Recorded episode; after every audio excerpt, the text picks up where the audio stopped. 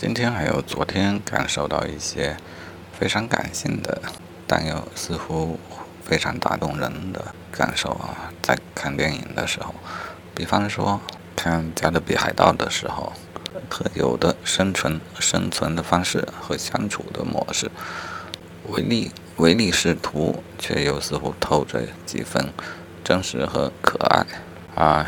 又想起《水浒传》的快意恩仇。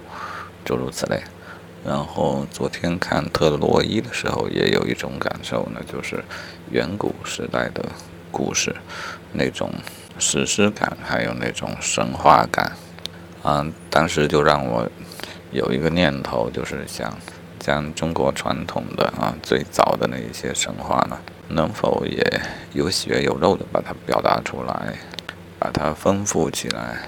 史实的缺乏固然是一个劣势，但也是一个优势，因为它可以让你毫无拘束的去开展它，而故事呢，也能承载一些我的思想或感感受。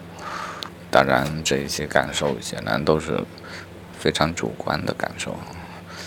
今天又感受到了这种感受，呃，不免让我思考什么是感受啊？究竟？它就是那种能够打动人的东西，但呢，但它又不是一个有明确定义的东西。啊，那些有明确定义的感受呢，看起来也是感受啊，比方说英雄主义啊、爱情呢。但我猜想啊，这一些定义或许是人为给它附加的，或许每一个人感受到的爱情或感受到的英雄。其实各不相同，甚至是无法相互理解。而而诸如爱情和英雄主义，其实是在社会语境中对他们的定义进行了规范。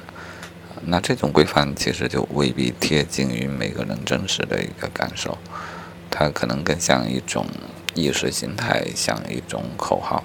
啊，反而那一些朦胧的感受。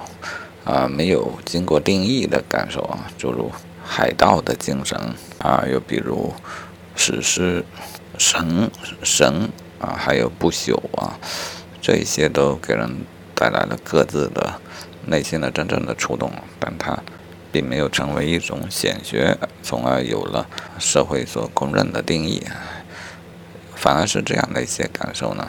更能让人智者见智，仁者见仁。啊，我想一个好的文学作品呢，它不不应当啊，至少不能主要是去描摹那一些已经被规范定义好的那种感受，因为感受其实是难以定义的。倒不如去捕捉那一些没有经过定义的奇特的感受，啊，又或者呢，忠实的、真实的。从心出发，而非从语义出发，去重新定义那一些其实已经被社会定义过的感受啊！当然，这需要更大的功力啊！这是一个文学创创作方面的思路吧。